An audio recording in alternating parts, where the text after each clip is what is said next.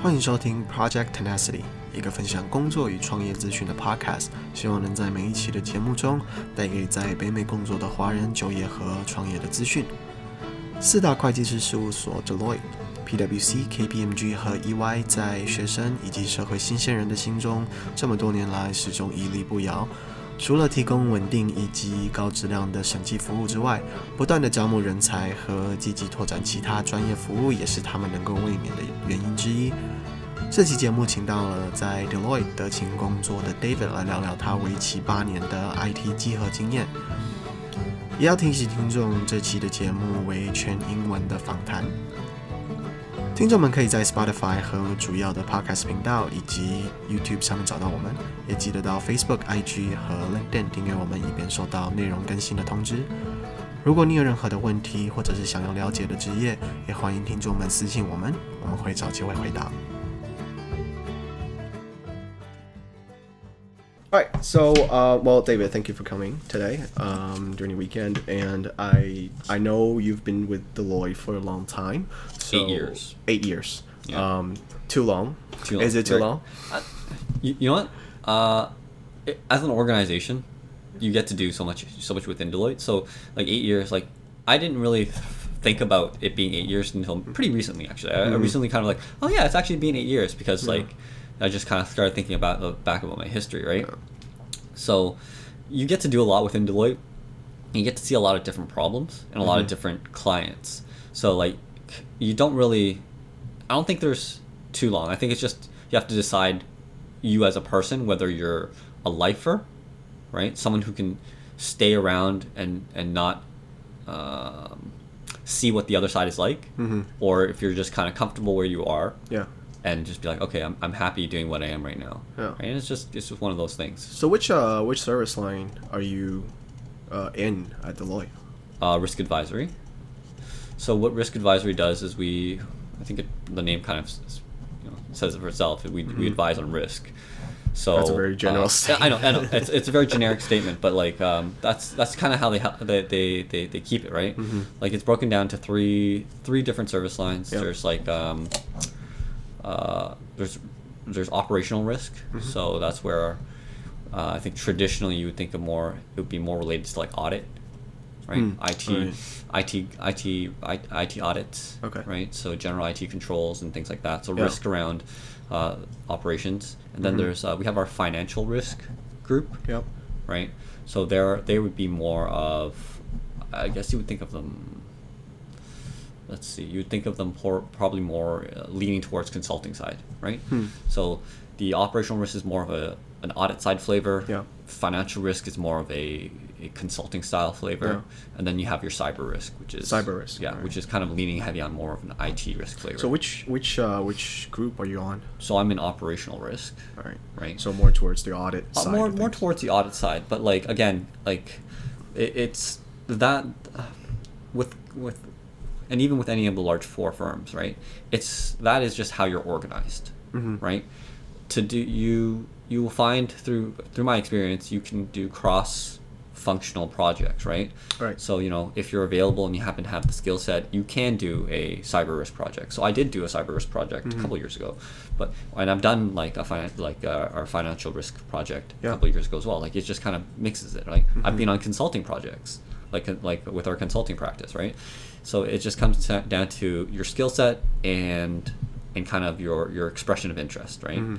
And availability, I guess. Yeah, availability, right? Like, you got to make yourself available to do the project, right? Like, you, so you know, you got to tell them like, I'm actually kind of interested in trying this out, Mhm. and then you got to kind of look at your calendar and, and try to make yourself available. And there's a bit of luck to it, right? Mhm. You know, because if something happens to start up when you're available, that's in, in your interest, then Right. you, you get to go, right? Yeah.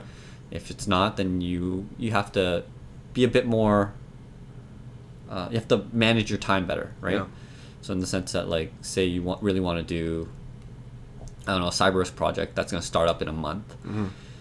Well, you got to think about okay, what can I fill up, and not overshoot it, so I can, when that month comes and that cyber risk project starts, Mhm. I have, I can empty out my calendar and, Right. kind of go do that. So it's not like you kind of I mean, during a normal recruitment process, not like you you kind of apply for this job and you're like set in this work forever. Yeah, you know, you, you Right? just fluidity, right? Like you Mm-hmm. can you can transfer between departments and things like that, and it's, I mean, they'll obviously try to allocate you best based on your skill set. Yeah. Right. So like for example, best interest of the firm, right? yeah, exactly. It's it's a it's a it's a resource kind of management style, right? Like they just they I think about like okay, this person is more IT bent and has a really has a good IT background, maybe cyber risk, right? They'll mm-hmm. obviously take your they'll they'll take your your thoughts in it in- mm-hmm. into consideration, but like, mm-hmm. you know. When you're when you're when you're a student and coming out of recruitment, if someone offers you a job, you're, you're gonna take it. You're gonna right? do whatever yeah, they you're tell you to just do. you're just gonna take it, right?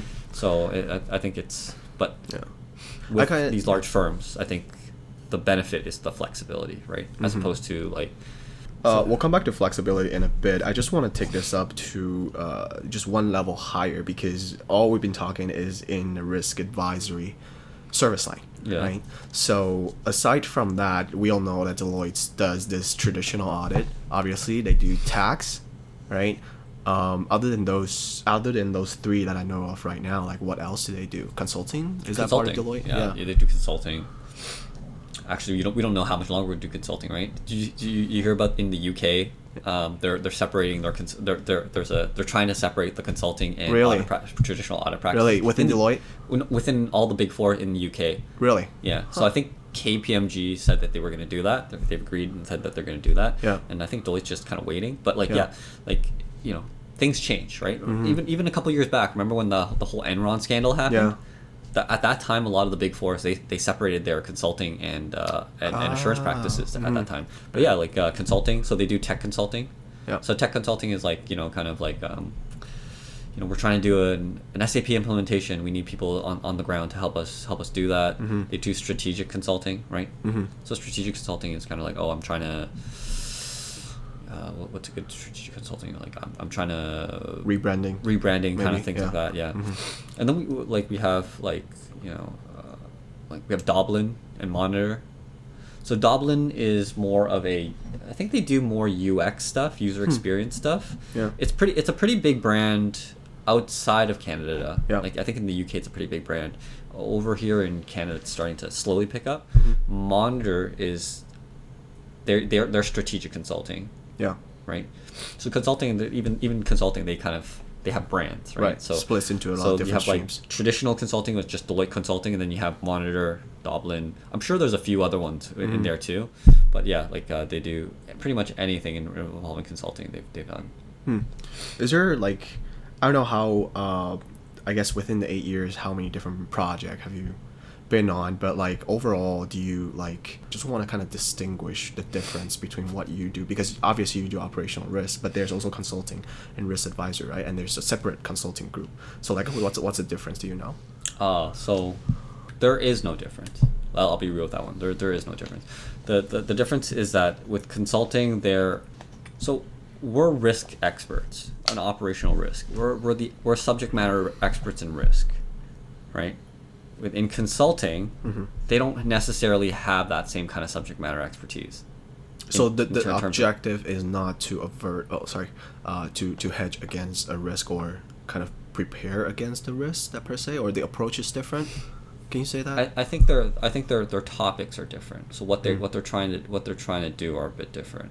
oh, right? the problems that they're the problems that they're trying to face are, are a bit more good. Like I think with consulting or sorry, with the risk advisory, because there is that hand that touches assurance, Mhm. it limits the th- kind of things that we can assist them with, Yeah. right? Because of the whole uh, independence issue, right? Whereas with consulting, they're they're they're pretty much at arm's length with with, with their com- their they never touch anything to do with assurance pretty much Mm. like in terms of like auditing or any, any type Right. of service audit reports or anything they, they never touch any of that so their their their ability to serve on different kind of like uh, tasks Mhm. for the client is different from ours I see. I think they have I think consulting people have a different skill set than us right Yeah. so you know, through my experience with cons- people who do consulting, they're a bit more uh, savvy on terms of like you know presentation skills Mhm. and like you know their their ability to to lead workshops, yeah. storytelling.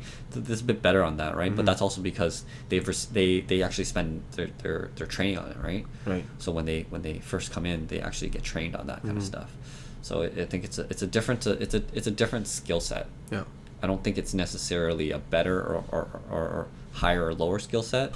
So coming back to the, I guess, operational side of risk advisory, can we break it down like generally what we're what are we looking at? What kind of work? Because at this point, at this level, as we described, it's still kind of vague. I mean, it's audit, but like, what kind of stuff So do you have audit? like we have internal audit, yeah. right? So we where we support, uh, I guess some of our clients' internal audit functions, Mhm. right? Um, you know, uh, we have assurance where we actually are a part of the audit team, Hmm. right? So that's your general IT controls and things like that. But you still focus on the IT side rather It's than still on still focus on the IT number side. crunching financial audit. Yeah, no, Okay. we don't do do any of the. It's it's more controls based. It's more Mhm. IT based. Mhm. Then we have our. Um, I guess we would have we have internal audit, external audit, third party reporting. Mhm. Right, that's where your like SOC stuff. Um, that's where your like CSA thirty four sixteen kind of Yeah. reporting. What are those actually? Like, what are they like? What? Oh, they're just diff- diff- they're just names for different sections of the the audit handbook. Mhm. Like the, the 3416 is actually a section of, of the audit handbook, and Yeah. it, it speaks specifically about the type of engagement, right? Mhm. So, like with assurance, there's different levels of insurance, assurance, assurance. Like uh, there's, you, you can go from like full blown audit all the Mhm. way to like think section 9100 Mhm. is just specified procedures Oh, I see. where they just you and the, the the client just agree on what you're going to do and you literally do it to to the to the word it provides Mhm. like zero it doesn't provide any assurance actually All right. Can we kind of have, uh, from from your perspective, have an overall idea of how an engagement goes, from start to finish, end to end? Sure like do you, do you want me to start from like the sales perspective too Uh, or- sure. I mean, just on a high level, you know, kind of. well usually like the, the, the you know if the client has uh, a, problem they'll, they'll reach out to and, one of their advisors right Yeah. and that's what, what, what we try to be we try to be one of their advisors Yeah. someone that the client trusts well enough to Mhm. come to us with when they come into problems involving risk Mhm. So you know they'll, they'll come to us with a problem involving risk. What kind of problem do they come?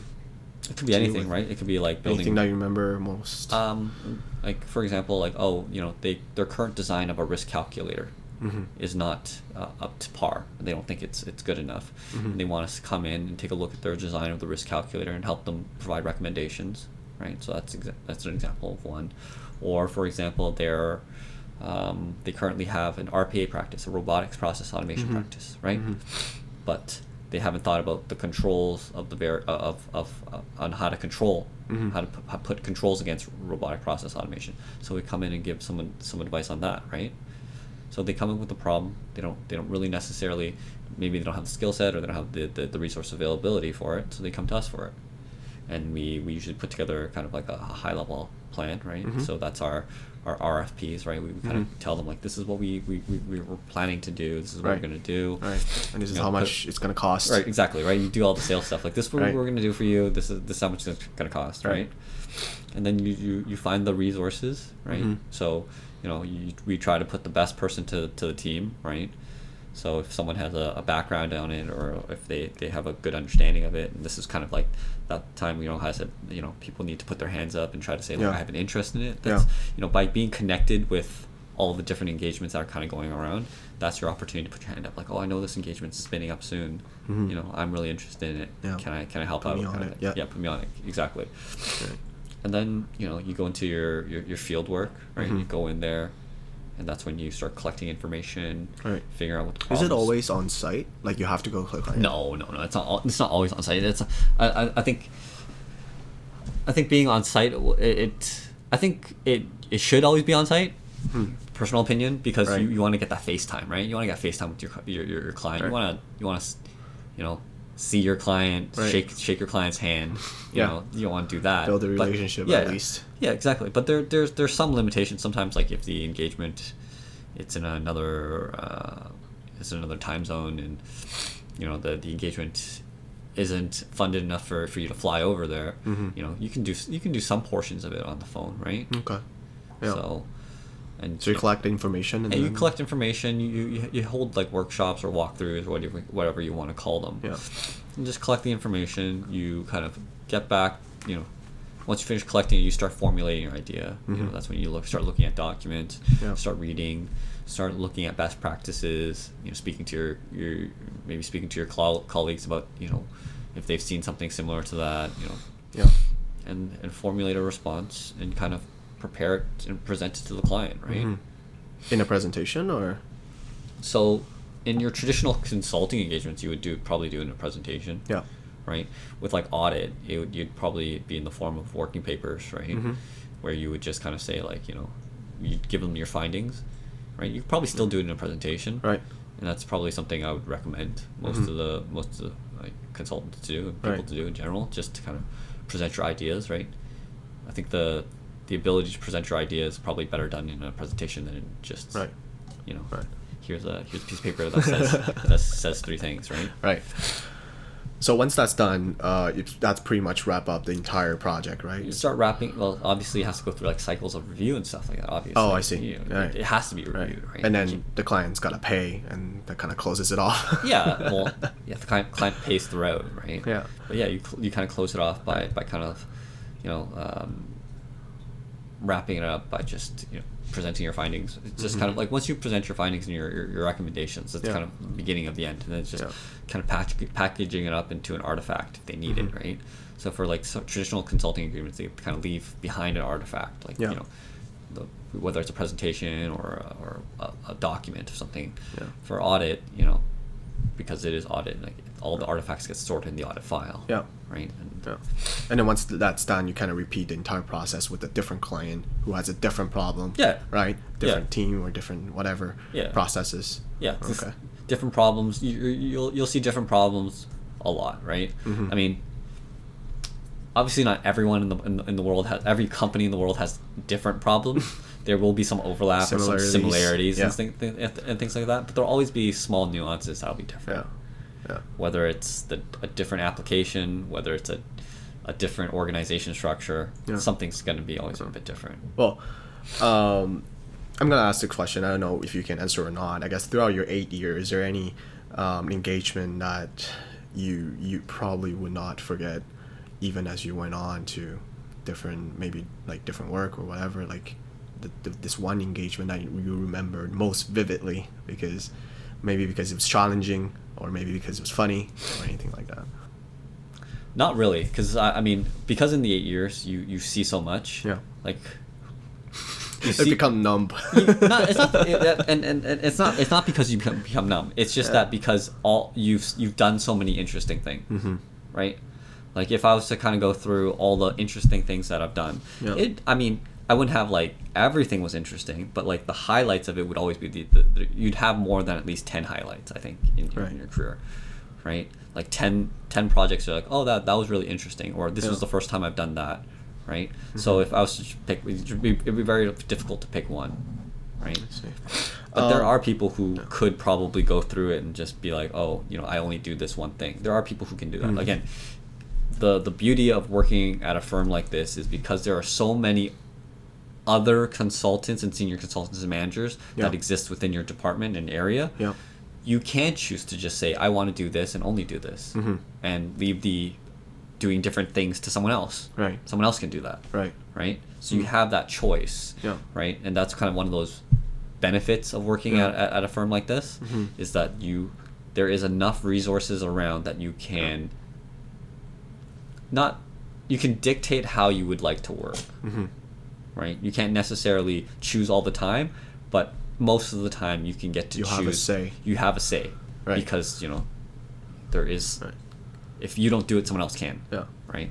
Is there something that you dislike about your current position or throughout the ye- eight years that kind of just is there and there's nothing you can do about it? You just, you know, it just comes with the job.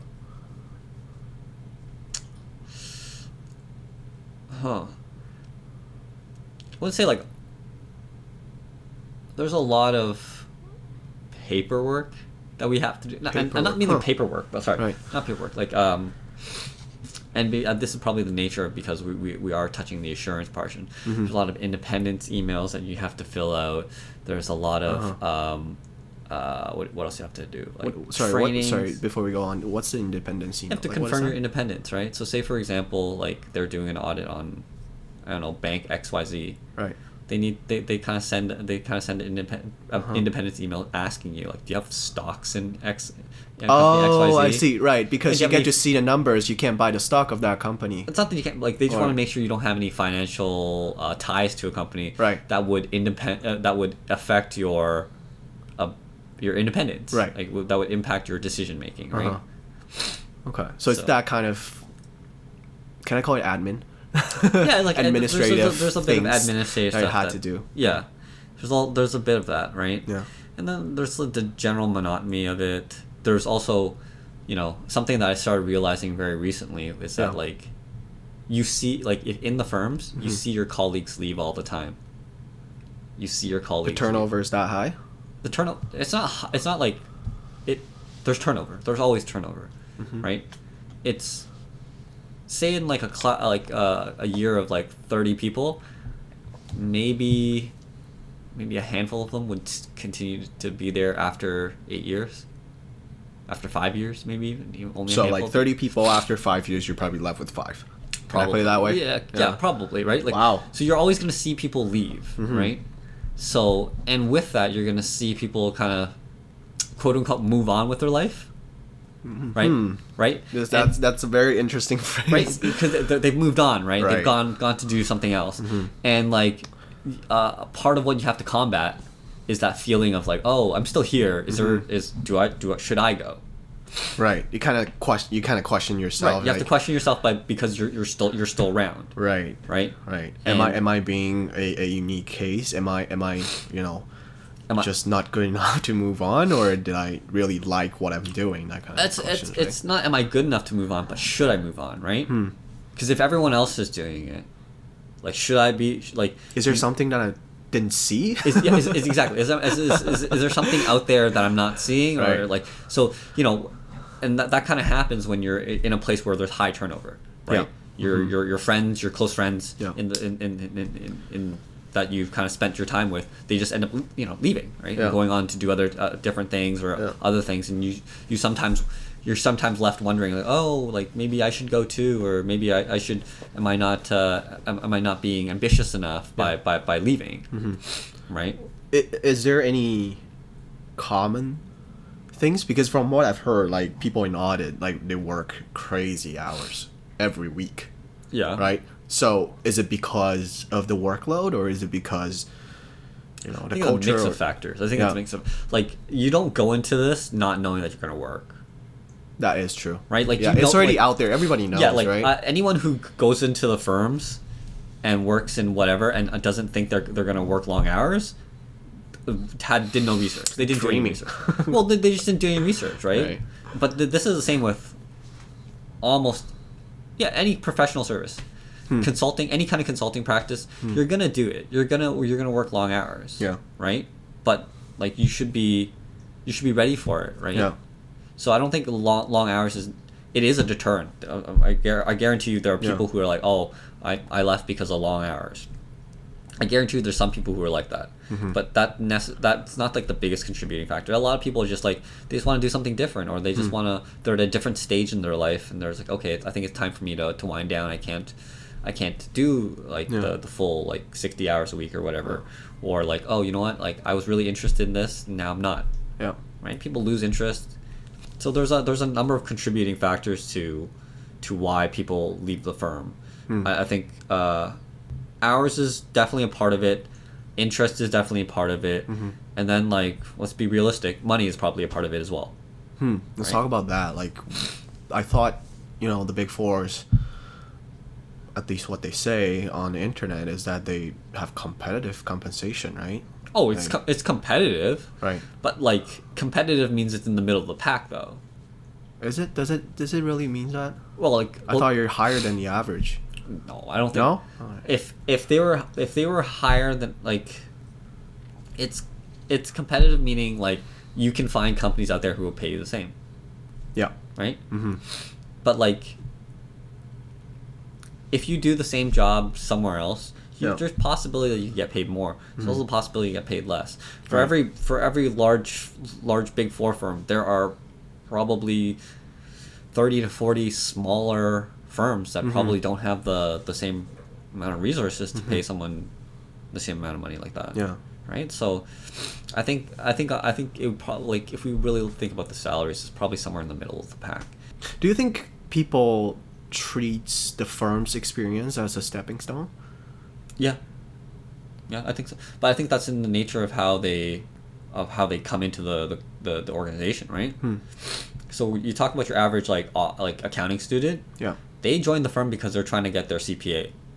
Mm-hmm. Yeah. Right from the get go, it's a stepping stone. Mhm. I'm doing this because I want to get my CPA. So it's right off the bat, it's a it's a stepping stone. Well, they can't get their CPA if they didn't work at. But they can a get it. auditing They get it some some other places as well. They can Right. definitely get it at some other places Uh-huh. as well. Yeah. Right. So like the the the CPA organization, they've definitely opened up these these kind of I think they're called CA training offices, CATOs.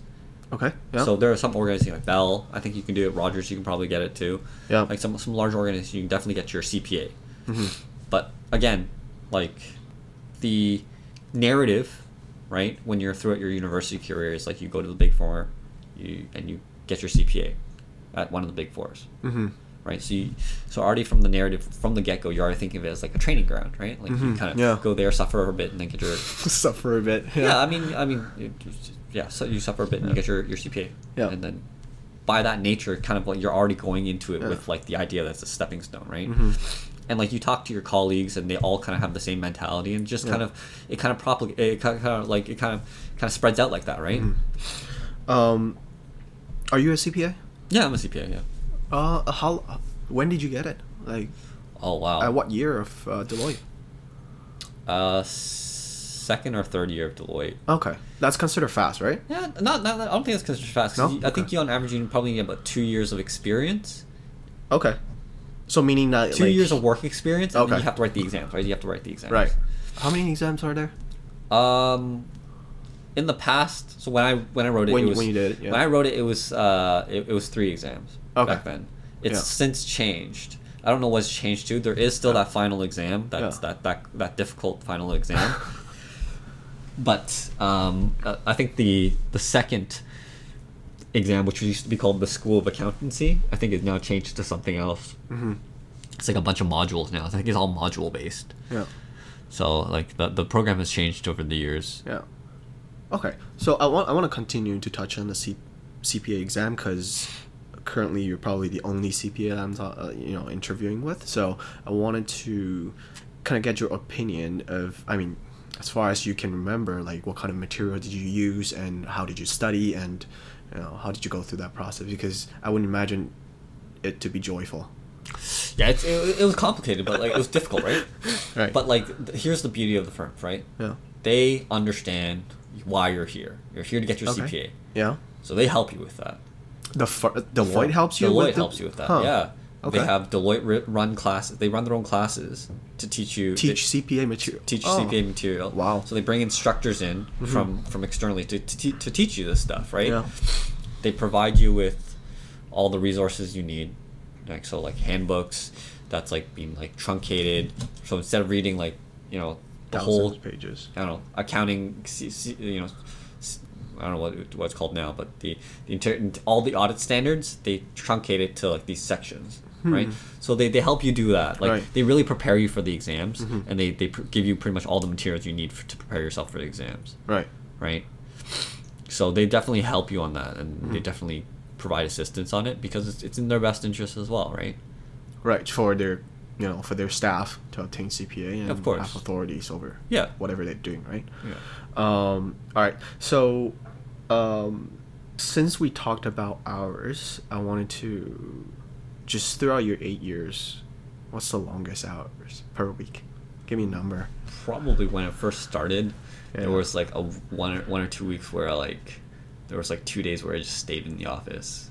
I was like really. No, you early. didn't go home. didn't go. Uh, well, I went home the next day, kind of thing. Like I, Oh like, I stayed God. really late, but that was like really early on, right? And that's Right. also because like at that time, I thought that that's what I was, should be doing, Jesus. right? Like because you think like oh I have to just work really hard. Like, Mhm. you think like oh it's not done yet. I should work really hard. Yeah. as you get more experienced in the firm, you understand that like yeah, you have to work really hard, but you have to be- have better control over your, your work, right? Just don't Mhm. just take on work, right? Right. You just have to better manage it, and it's just that it's that whole concept of time management, right? Yeah. Time management isn't about um, doing all the tasks assigned to you Mhm. in the, the allotted time. Yeah. It's about understanding what tasks you should be doing hmm with the allotted time that you have. Okay. It's not like here are ten tasks, try to fit fit it into forty hours. It's the other way around. Here's forty hours, try to fit as many tasks as you can within that forty hours. Right. Right. It's, it, it's it's it's it's different, right? Yeah. So when people think about, uh, it's it's a different way of thinking about time management. hmm So, are we looking at what's your worst week? Like, are we looking at sixty hours or It's probably more than that. It'll be like More than 70, that? 80 hours probably. 70, 80 hours per week?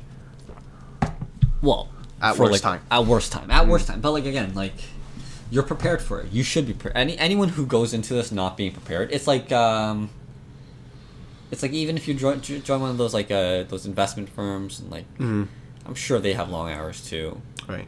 right? So you have to be prepared for it. You have to understand what you're trying to do, and you have to be aware of what you're getting into. Mhm. I think that a lot of people aren't aware of what they're getting into hmm and they get they, they join the, the, the firms and they're like oh this is actually really hard i have to do a lot of work this is this is not this is not not thing and it's Yeah. it's fine if they if they don't like it Yeah.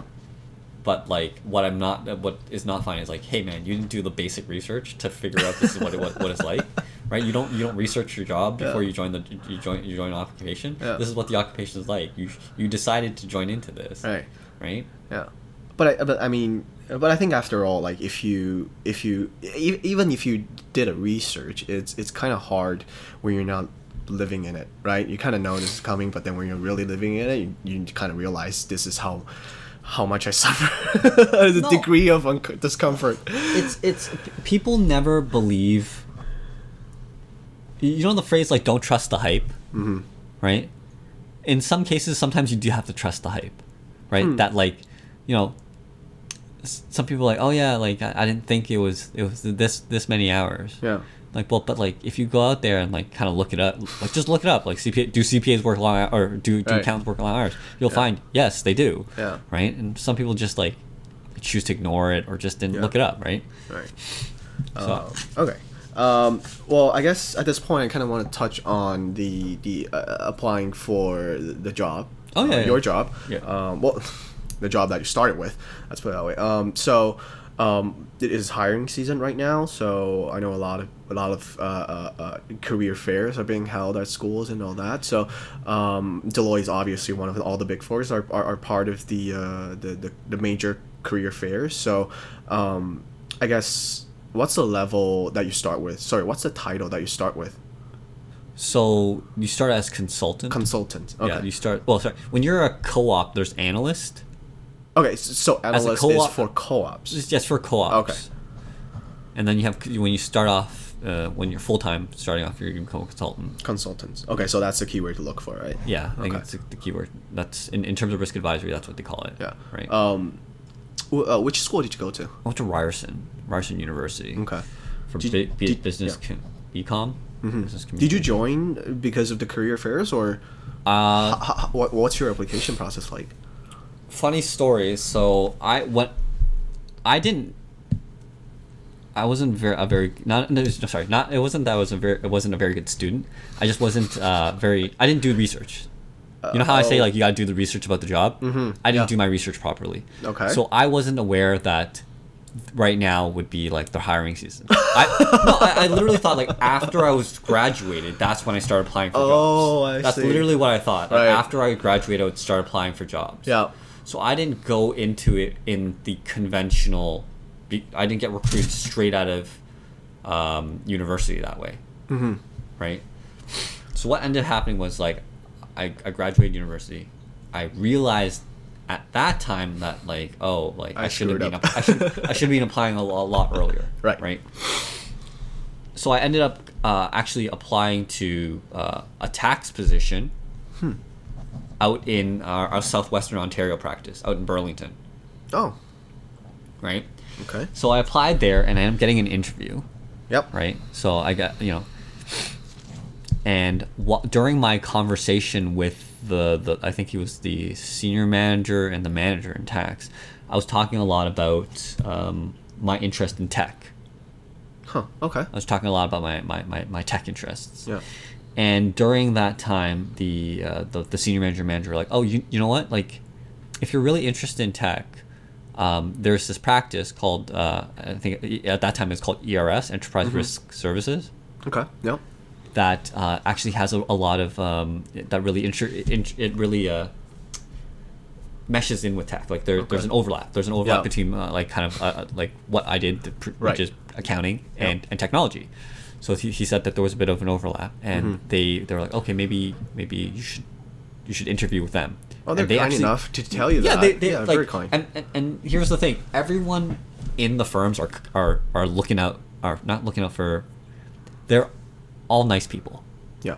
You know how you, you you know a lot of people who leave the firms always say like the thing that I'm gonna miss is the people because the people who work at the firms are truly truly are nice, Mhm. right? Because there there's no there's no there's no need for them to be for for them to be kind of overly bureaucratic or not, Mm-hmm. like you know it's not there's no backstabby it's not like that kind of corporate Being world an asshole. yeah, well, no, there's, it's just not like a, a, a- a dog eat dog kind of corporate world. okay. Yeah. Whereas, like, I would assume, like, kind of like in in like the investment world, Mm-hmm. where you you know individual your indi- individual investment performance is probably Yeah. drives a sense of competition. Yeah. there isn't that much of a sense of competition in there because it is teaming. It is you know you kind of work on one large engagement together. Yeah. So the, the the tax guys they actually end up setting up an interview with me f- with uh with ERS Yeah.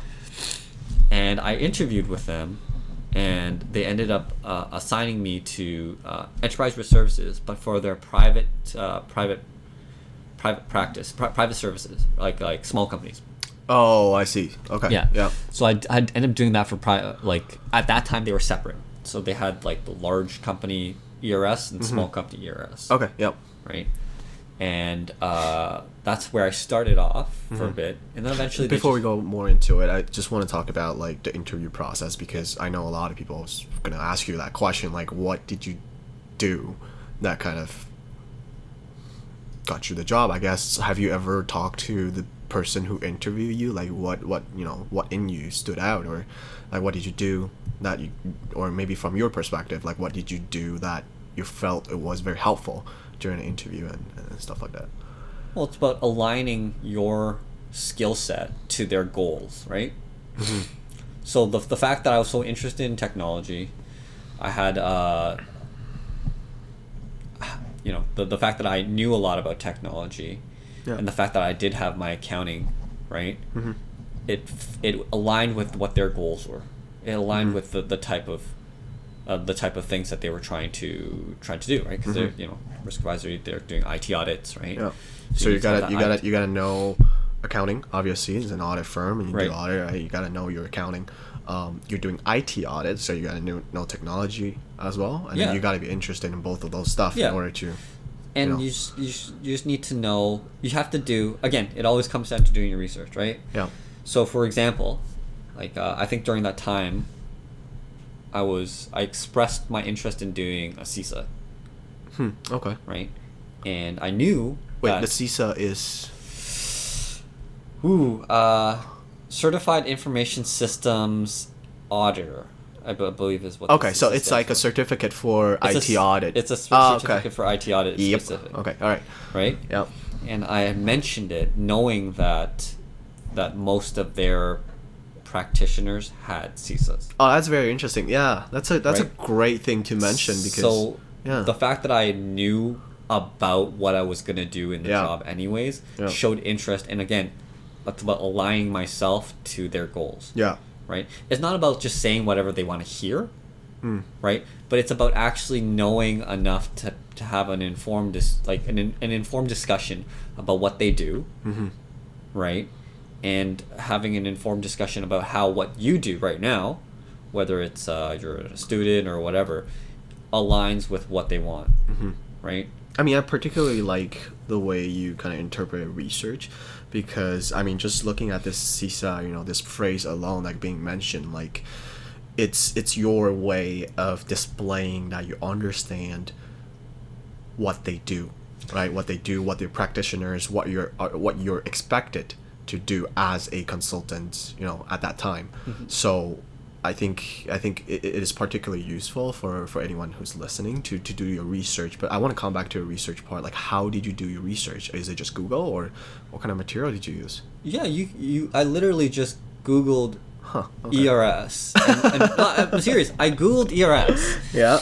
and I looked. I read. I read it up on Deloitte. I I, I went- read it on the Deloitte website actually. Right. And I had simply just read it, and there's you can find like resources uh, pretty much anywhere. There's like forums and things like that. Yeah. Like oh, what does Yeah. ERS do? Or like Glassdoor. Glassdoor. Kind of yeah, stuff? I looked up all that stuff, read it, and then you would see like key terms like oh like you'd look up someone in ERS and you look at their Yeah. you know all the little things they have at the end of their names. Yeah. You know like the CPA, PMP. Oh.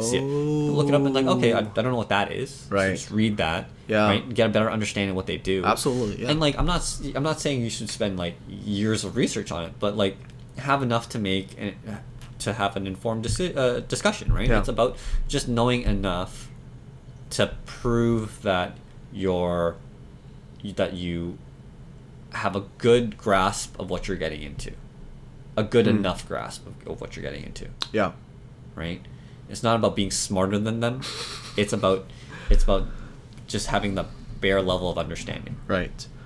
Um, I guess from your perspective, obviously, you, you. I don't know if you have ever, ever been in a role of a hiring manager or someone who, who or you interview someone. I've been a eight years. people. So, so my question is, as a interviewer, um, obviously, like you said, like you have to show interest, you have to do your research. But is there any other thing? Is GPA important?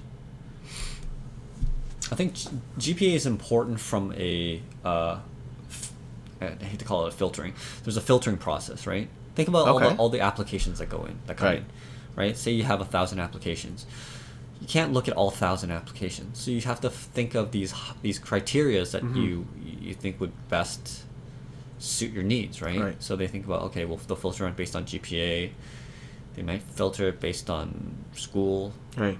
Right? Right. But they, they have to. They, it, the GPA is just one of the various filters that get applied Right. before someone finally reads it.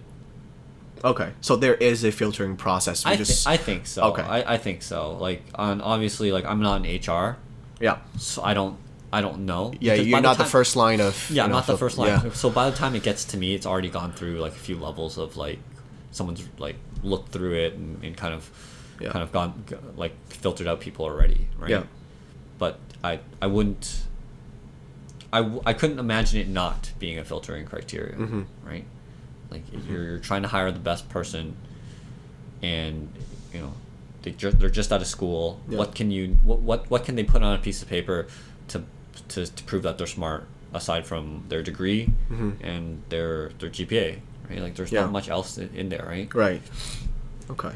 Um, so I guess during the interview process, uh, other than the, the, the stuff that or, or the characteristic we already mentioned, like research and, and you know keen and, and all that stuff, is there any other thing that you came across that kind of surprised you during your I guess recent interviews or yeah, What do you mean, like surprised me? yeah you know just like a co- potential candidates that you you think is a good candidate but he or she kind of did something and kind of landed them the job or you passed on you passed the resume up to another level to the partner level or whatever you know something they do differently from the other people any memorable things Communication skills Hmm. is key, right? Your Yeah. ability to convey your ideas properly yep and articulate the highlights in a in a succinct manner is kind of important. Hmm. Um, how to say you you have you have one shot to make an impression, right? You have like okay, you have a few shots to make an impression, but you have to make an impression, right? Mhm. And if you and it's again, this always goes back to being prepared. If you're not Yeah. prepared, it shows mm-hmm. right? You don't know how to answer things, you don't have a prepared statement, Mhm. right? And you, you you don't have confidence in your words, right? You can kind of tell when, when someone's not prepared when they they're not confident in what they're saying, Mhm. right? They're uh, too high level, and they they kind of glaze over things, and they're not very Scratch on the surface. yeah. They very kind of they scratch just- the surface very very lightly Right. and again even if and i've talked to people who again they've done that they've only just scratched the surface Yeah. but the fact that they were confident in what they were saying Mhm. and were able to communicate it properly Yeah. you kind of you, you, you kind of forgive that right Yeah. because you know um, what's that phrase the medium is the message right how you convey the idea is part of that message Hmm. Yeah. right? That's so right. how how well I am conveying that I'm a I'm a suitable candidate is almost as important as the actual things, the words that I'm saying. Right. Right. That Absolutely. saying that I'm a- Absolutely. I'm a, a suitable candidate. Yeah. So you know, doing that preparation is really important for people. Okay. Right. Um, and, and I guess this ties back to what you do on a daily basis, right? Because you guys are are audits. I'm assuming like client facing audit, right? Yeah. You, you see the client, you see people, you you, you got to communicate with them, right? And you you're providing a service. You can't just like not talk and provide a service, right? You gotta you gotta tell them what you did. You gotta tell them what you saw. You know, you gotta make recommendations and all that. All right. So at eight years, um, can I ask what your uh, title is now? So I'm I'm a lead. Right. So it's like a technical manager, right? Right. So can we talk about the progression of, uh, of you know just Yeah, generally? it goes from senior, uh, it goes from consultant Yeah. to senior consultant to manager slash lead. Mhm. Right, lead is more of a, a technical manager than it is a, a, a people manager. okay. like I yeah. do I do manage people, Yeah. but it's it's it like um, the my focus is is more on on actually delivering work than than managing people to deliver Hmm. work, Okay. Yep. right? So there's a slight difference there. Okay. Yeah, I mean, And- the, and then from there it goes on to like senior manager, and I think they have a senior lead position as well. Mhm. Then from there it can splinter off into like you can go to after senior manager you can be either a director, Hmm. I think an income partner and an equity partner. Okay. Um, all right. So um, I guess we're, we're pretty close to the end of the uh, interview, but I wanted to touch on a, a few points. And the first one is when you got hired, obviously eight years ago, counting inflations and all that stuff. What's what did you start with? Oh is man, there a range? Um, oh, that's a that's a that's a really that's a really interesting question. Do you know what? This, this, and this kind of points out to something I was talk, actually talking to a friend Right. about yesterday. Mm-hmm. In some circles, that question would be super rude. no, I'm serious. I'm serious. So in some circles, that, that question would be super rude. Right? Uh-huh. Asking how much how much someone makes. Yeah. I would, you know, Mhm. but for some reason, like, and I, I think it was, like, an, um, I, I think it was a relative of mine, ask someone else that question, Uh-huh. and most of us were like, "Oh, that's kind of rude," but that, that that relative was completely fine, Yeah. right? So I'm not relative. I know, I'm, just, I'm just saying. That I think it's a cultural thing. I think culturally, Uh-huh. so, like I, I think people from from Asia are, are okay with asking that question, Yeah. which is which is kind of interesting. Mm-hmm. But um, yeah, just kind of going back, I just thought that was interesting. So I I, ma- I, I would make around uh, in between. Uh, I guess the range would be kind of somewhere with between like mid 40s to mid 50s. Mhm. Is Okay. kind of like your start off range. I think that's that's fair. Yeah. That's good. Um, is there anything you wanted to add, considering you know what our audience, you know, people who may be listening and were be maybe interested in not only your job, maybe the practice in general or, or the firm in general. Um, is there anything you want to add? I guess I wouldn't need to add, like I'm very curious on what because you, you cater to a pretty specific audience Yes. right Yeah. i'm very interested in what they're actually interested in as in like in terms of what they're actually interested in, in learning right it's Hmm. like for me right i would be and uh, as a listener of podcast i'd be interested in the journey Mm-hmm.